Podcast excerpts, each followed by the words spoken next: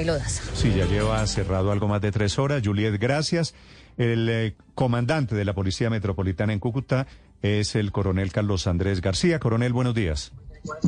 Néstor, muy buenos días. Coronel, ¿qué está pasando en este momento con la, con la maleta? ¿Tienen ustedes confirmado que sí efectivamente tiene explosivos?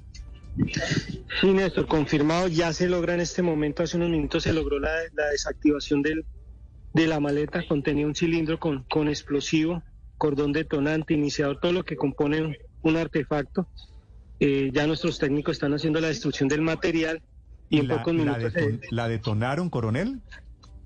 se hizo un ejercicio que llama de cargas controladas, lo que busca es quitarle capacidad y desarmar el artefacto. Eso se logró, hizo que los iniciadores de- que podían activar el explosivo se, se separaran. Eso hizo que no hubiera un daño eh, mayor. De hecho, pues quedó desarmado, el cilindro quedó com- completamente íntegro, quedó el explosivo, se puede recuperar y lo que está haciendo es la destrucción del mismo en este momento. Coronel, ¿y, y, y cómo era físicamente? ¿Era una maleta de qué tipo? ¿Con qué cantidad de explosivos?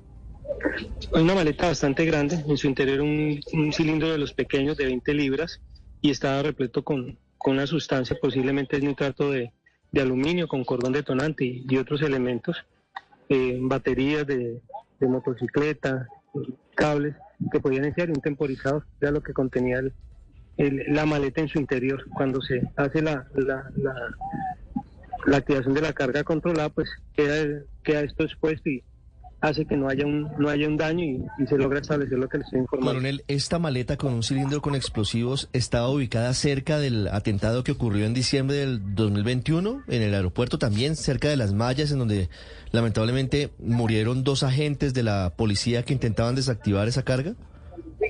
Sí, por el mismo costado del sector nororiental del aeropuerto, en un costado de las mallas, es donde dejaron abandonada la, la maleta y pues se logra, a través de la práctica de estos procesos y, y protocolos, se logra esa desactivación sin, Sí. sin afectar la integridad de los técnicos ni de la comunidad. Por fortuna, es, es una gran noticia, coronel. ¿Por qué es tan vulnerable la situación de seguridad en esa zona de la, de la malla del aeropuerto Camilo Daza? Pues el aeropuerto Camilo Daza tiene es que las construcciones de los barrios, los barrios se construyen alrededor y, Sí. y la- tiene una facilidad de acceso al, a la malla. Y digamos que es una de las vulnerabilidades que ha tenido el aeropuerto y sobre todo por esa parte. Sí, coronel, ¿cuándo dejaron la maleta con el explosivo? Eso me hablan que fueron horas de la madrugada, sobre antes de las 4 de la mañana, es que la vigilancia privada se, se percata de ello y, y nos damos cuenta de, de- de esta situación, y donde llegan nuestros guías. Inicialmente se utilizaron tres perros para confirmar la situación y ya comenzamos con el protocolo de aislamiento la- y la llegada de los técnicos quien, que lo hacen muy valientemente y logran este, este resultado de desactivación. Mm, Producto de ese atentado, coronel, donde murieron dos de sus compañeros, que se les activó un artefacto allí, justamente en ese aeropuerto, en el Camilo Daza, se conoció que era la disidencia de las FARC. ¿Quién puso este artefacto explosivo en esta oportunidad, coronel? Bueno, desde el primer momento, desde que tenemos conocimiento, se activó la cápsula que hay investigativa para este tipo de eventos, para el protocolo de, de- de acciones de terrorismo. Ya hay un fiscal delegado, ya hay un grupo de la DIJÍN, de la Dirección de Inteligencia, con las seccionales de aquí de Cúcuta, en la recolección de información y activación de, de muchas fuentes de información y con las agencias de inteligencia.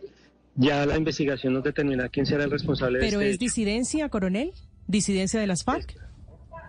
En este caso es muy prematuro para nosotros afirmar o señalar qué grupo, qué persona fue la que... Sin embargo, eso hace parte de la investigación, aunque Cúcuta tiene unos antecedentes sobre, sobre esta situación. Ahí están las imágenes para quienes están conectados en el canal de YouTube en este momento. Coronel García, mucha suerte atendiendo esta emergencia y mucha suerte en la investigación. Muchas gracias.